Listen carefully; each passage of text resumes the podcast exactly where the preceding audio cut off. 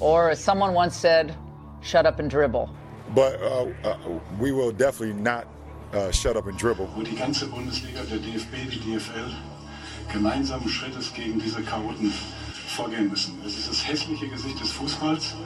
Man gibt den Ultras einfach zu viel Macht. Ja, also wie gesagt, in der ganzen Diskussion kommt mir halt, wie gesagt, äh, das ist jetzt alles sehr ähm, äh, ja, populistisch ein bisschen hochgebauscht worden. Mhm. Mir, mir kommt zu kurz, worum es denn eigentlich geht. Mhm. Beyond the Ball, moderner Sport zwischen Politik und Gesellschaft.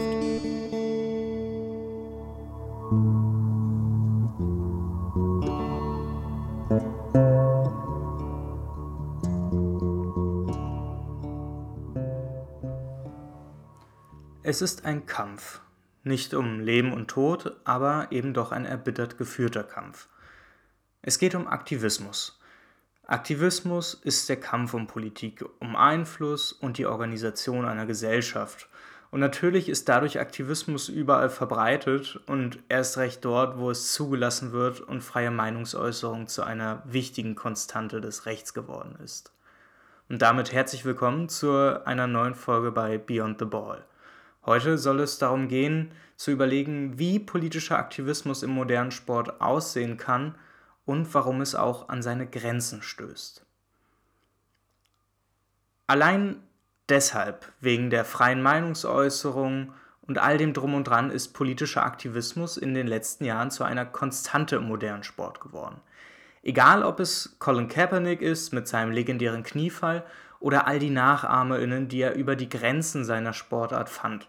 Von Jaden Sanchos Gedenken an George Floyd beim Torjubel mit dem BVB bis hin zu Aktionen der Frauenbasketballliga Nordamerikas, der WNBA. Deshalb soll es heute darum gehen, wie politischer Aktivismus im modernen Sport aussehen kann und an welche Grenzen er notwendigerweise stößt. Denn auch wenn dies oft gesagt wird, ist Aktivismus im Sport natürlich nicht immer gerne gesehen. Allein der erste O-Ton des Intros sollte das ja beweisen. Und noch viel mehr ist Aktivismus im Sport auch deshalb riskant, weil er progressive Forderungen in einer Struktur verbreitet, die größtenteils doch sehr konservativ ist, wenn man es denn so neutral formulieren möchte. Allein die Bundesliga beweist in regelmäßigen Abständen ihren Unwillen zur Anpassung, wenn es um gesellschaftlich progressive Forderungen geht. Selbst zum Thema Homosexualität braucht es im Jahr 2021 immer noch Kampagnen von Fußballmagazinen, um Solidarität in den öffentlichen Raum zu tragen. Wie will man in solchen Ligen politisch aktiv sein und Dinge fordern, wenn man weiß, dass fast hinter jeder Tür ein Funktionär lauert, der darauf keinen Bock hat? Aus diesem Grund widmet sich die heutige Episode dem Thema des politischen Aktivismus. Aber eben nicht aus der heimischen Perspektive der deutschen Bundesliga. Stattdessen soll der Blick über den großen Teich gewagt werden um die noch viel zu oft verschwiegene, wirkliche Liga des politischen Aktivismus in den Fokus zu nehmen, die WNBA. Keine Liga hat so viele Spielerinnen, die sich politisch engagieren, auf Missstände aufmerksam machen und dagegen protestieren. In dieser Liga zeigt sich wie im Brennglas, wie politischer Aktivismus im modernen Sport funktionieren kann und an welche Grenzen man stößt.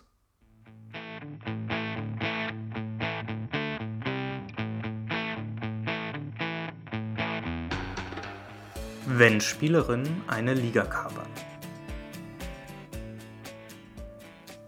Frauen werden schlechter bezahlt. Das ist überall so und die statistische Veranschaulichung durch den sogenannten Gender Pay Gap hat das so gut veranschaulicht, dass mittlerweile jeder Jugendliche von diesem Begriff schon mal einmal etwas gehört hat. Und auch wenn es ein schlechter Grund ist, vielleicht muss man sich dem politischen Aktivismus vieler Basketballspielerinnen dadurch nähern, dass sie eben nicht privilegierte Männer sind, die, falls sie nicht zu den People of Color zählen, nie mit Diskriminierung zu tun hatten. Zumindest als Opfer. Anders eben Frauen. Sie werden durch die patriarchale Struktur unserer Gesellschaften seit vielen hundert Jahren strukturell benachteiligt und unterdrückt. Allein wenn man darüber nachdenkt, wer die unbezahlte Arbeit zu Hause verrichtet, versteht man, wie der Kapitalismus sich mit dem Patriarchat verbunden hat. Die Ausbeutung und Unterdrückung der Frau, die ja nicht erst durch die kapitalistische Wirtschaftsweise entstanden ist, wurde in den letzten 200 Jahren ausgenutzt. Bis heute kämpfen Frauen um ihre Rechte und bis zu einer wirklichen Gleichberechtigung wird noch sehr viel zu tun sein. Denn unsere Gesellschaften sind gewalttätig und das auf extremste Weise. Jeden dritten Tag bringt allein ein Ex-Partner seine Freundin oder Frau um, jede siebte Frau wird Opfer von sexueller Gewalt in Deutschland. Und all das sind nur die Statistiken von Fällen, die dokumentiert und nachverfolgt sind. Wie viele Mädchen und Frauen trauen sich nicht über das ihnen angetane Unrecht zu reden oder werden von der Gesellschaft und ihren Institutionen dafür diffamiert? Es wird tatsächlich bis heute viel zu wenig getan und dass der Feminismus trotz allem von vielen bürgerlichen Parteien noch als Feindbild genutzt wird, zeichnet ein Bild der bürgerlichen Gesellschaft ab, die eben nicht vermeintliche Minderheiten schützt. Sie macht das erst, wenn sie dazu gezwungen wird. In diesem Kontext lässt es sich vielleicht etwas besser erklären, warum die Women's Basketball League Association so viele Spielerinnen in ihren Reihen weiß, die deutlich früher und deutlich radikaler politisch aktiv werden als die Männer. Gerne wird das Pendant auf der anderen Seite, die NBA, dazu genutzt, um zu zeigen, wie fortschrittlich Sport auch sein kann. Dann verlässt man sich auf vermeintliche Galionsfiguren wie LeBron James und vergisst dabei, dass es eben eine Liga mit ihren Sportlerinnen gibt, die deutlich früher schon politisch aktiv war. Philipp Avonou zeichnet in seinem Artikel Die politischste Liga der Welt diese Vorbildfunktion exzellent nach und schildert eine Geschichte der jüngeren Vergangenheit, um zu verdeutlichen, um wie vieles stärker einige Spielerinnen in ihrer aktivistischen Rolle sind. Die Miteigentümerin des Teams der Atlanta Dream schrieb vor nicht mal einem Jahr in einem Brief an die Chefin der WNBA, dass sie die Liga keineswegs als Zitat politische Plattform wahrnehmen möchte und auf die Trennung von Politik und Sport hinarbeite. Und abschließend der schon recht häufig zitierte Satz im Brief, ich widersetze mich unerbittlich der politischen Black Lives Matter Bewegung. Man kann sich vorstellen, wie es in den Kabinen der WNBA-Teams brodeln musste, als das bekannt wurde. Denn diese Miteigentümerin ist ganz nebenbei eine Republikanerin, die dem Trump-Flügel zugeschrieben wird. Und gefühlt die ganze Liga reagiert auch auf diesen Brief. Nach vielen Protesten vor Spielen und einer verlorenen Wahl für die Republikaner musste sich die Miteigentümerin zurückziehen und ihre Anteile verkaufen. Gefühlt hat sich dadurch der politische Aktivismus der Athletinnen durchgesetzt. Doch solcher Aktivismus hat eben auch seine Grenzen und die zeigen, wie gefährlich so etwas werden kann in einer Struktur, die von Profiten lebt und sich für nichts zu schade ist.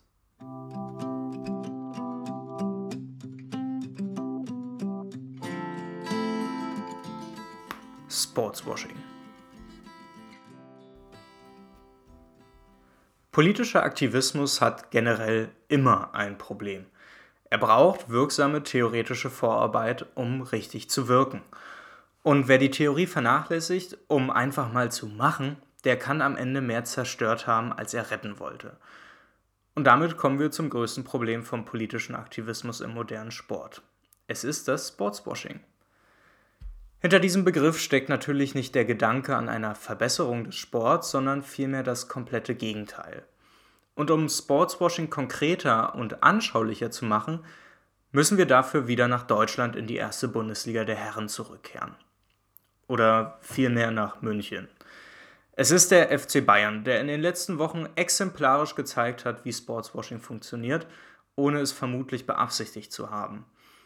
Doch wo immer im Kontext von Sport versucht wird, das Ansehen eines Landes oder einer Firma reinzuwaschen und ihr Standing in der Öffentlichkeit zu verbessern, reden wir von Sportswashing. Und jeder, der in den letzten Wochen auch nur einmal in die Sportschau reingeschaltet hat, weiß, was jetzt kommt. Es geht um Katar. Dieses kleine Land, was nicht nur nachweislich islamistische Terrormilizen finanziell unterstützt, sondern ganz nebenbei noch mittelalterliche Methoden der Ausbeutung kennt moderne Arbeitssklaverei. Menschen aus Indien herankarren, um sie dann beim Bau von Fußballstadien in Massen sterben zu lassen. All das ist Katar. Ein gemütlich beschissener Staat könnte man meinen, und alleine die über 5000 Toten rechtfertigen solche Aussagen. Doch Katar versucht gar nicht erst in großer Öffentlichkeit über solche Dinge zu diskutieren. Sie nutzen viel lieber den Sport denn Sport guckt fast jeder gerne, kaum einer verbindet mit Sport negative Sachen und so lässt Katar dieses Feld nicht ungenutzt, um sich besser darstellen zu lassen. Sowohl Bayern als auch PSG machen offensiv Werbung für das Land, tragen das staatseigene Flugunternehmen auf ihrem Arm und fliegen für Trainingslager runter nach Katar. All das macht Sportswashing so gefährlich. Und warum Sportswashing für politischen Aktivismus im Sport so gefährlich ist, ist auch recht schnell geklärt. Denn Sportswashing vereinnahmt politischen Aktivismus sehr schnell. Wer erinnert sich nicht an den schon erwähnten Kniefall Kaepernicks, der nicht nur um die Welt ging, sondern auch ganz nebenbei die Firma Nike die erfolgreichste Werbekampagne aller Zeiten einbrachte. Sie verdienten mit Antirassismus ordentlich Geld. Obwohl man selber keine Scheu hat, überall auf der Welt unter widrigsten Bedingungen produzieren zu lassen und auch kein Problem damit hat, Gehälter, die definitiv unter jeder Menschenwürde sind, auszuzahlen. Alles für den Profit und da braucht es eben auch billige Arbeitskräfte. Damit man aber deswegen nicht unter Kritik stehen muss, schnappt man sich den Werbepartner Colin Kaepernick und macht mit ihm und vielen anderen AthletInnen ein Werbevideo darüber, dass man für seinen Glauben auch schon mal was riskieren muss. Believe in something, even if it means sacrificing everything. Ach, da fühlt man sich so toll, das kann einfach keine schlechte Firma sein, oder?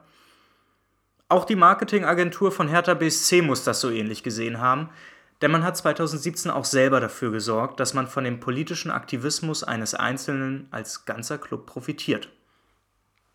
Da kniet eine ganze Mannschaft vor dem Spiel und die Ansage dafür kam nicht aus der Kabine, sondern von der Marketingagentur. Und das alles nur für gute Schlagzeilen. Auch wenn das allein ja ein sinnvolles Ziel für die graue Maus aus Charlottenburg zu sein scheint, doch die Dreistigkeit ist unübertroffen und die Kritik daran war zu schnell wieder abgeebbt. So bleibt ein Verein in Erinnerung, der anscheinend viel für Antirassismus tun muss, aber in Wirklichkeit eben nur für gute Presse mal kurz aufs Knie geht. Das und eben genau das ist das Problem und die Grenze von politischem Aktivismus im modernen Sport. Der Aktivismus kann eben nicht die Grenze überschreiten und das kritisieren, was im Raum bleibt die marode Struktur, die für all den Mist mitverantwortlich ist.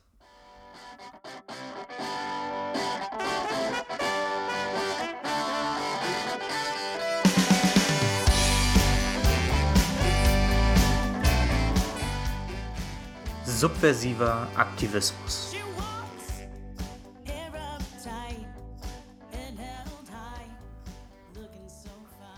Was also muss schlussendlich über politischen Aktivismus gesagt werden im modernen Sport?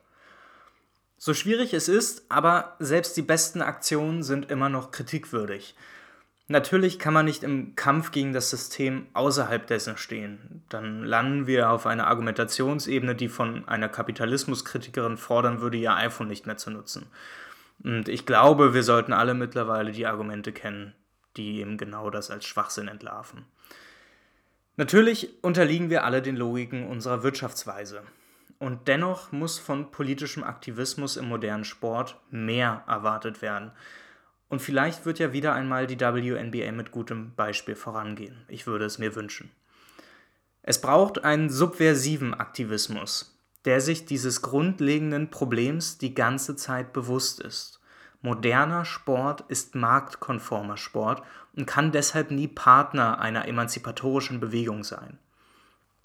Und selbst wenn diese nur aus einem Kniefall besteht. Ein Aktivismus, der den Namen verdient, muss sich mit der Rolle des modernen Sports auseinandersetzen und erkennen, welche Probleme es birgt, im modernen Sport ein politisches Zeichen setzen zu wollen. Nur wenn diese Schwelle überschritten ist, kann etwas entstehen, was den Namen verdient hat und nicht nur zur Augenwischerei einlädt. Also, was bleibt davon übrig? Eigentlich bloß die Forderung, werdet subversiv. Das war's auch schon wieder mit der heutigen Folge. Ich hoffe, ihr nehmt euch daran auch ein Beispiel, werdet auch subversiv und wir hören uns nächste Woche zur allerletzten Folge dieser ersten Staffel. Es wird wieder einmal darum gehen, um die große Frage, wem der Fußball gehört um an dieser Kampffrage die Überlegung festzumachen, welche Möglichkeiten der Überwindung gibt es und welche beiden Strömungen sind momentan in irgendeiner Art und Weise präsent. Denn ich glaube, das ist ein Thema, was wieder absolut unterschätzt ist, dass nicht jeder, der den modernen Fußball und den modernen Sport irgendwie weghaben möchte, sich auf ähnliche Methoden beruft. Das heißt, auch nächste Woche werden wir uns wieder mit Aktivismus auseinandersetzen müssen. Und ich glaube, es ist sehr wichtig zu lernen, welche verschiedenen Formen des Aktivismus wir momentan schon haben und wie die sich überhaupt inhaltlich und theoretisch dann wieder ausdifferenzieren.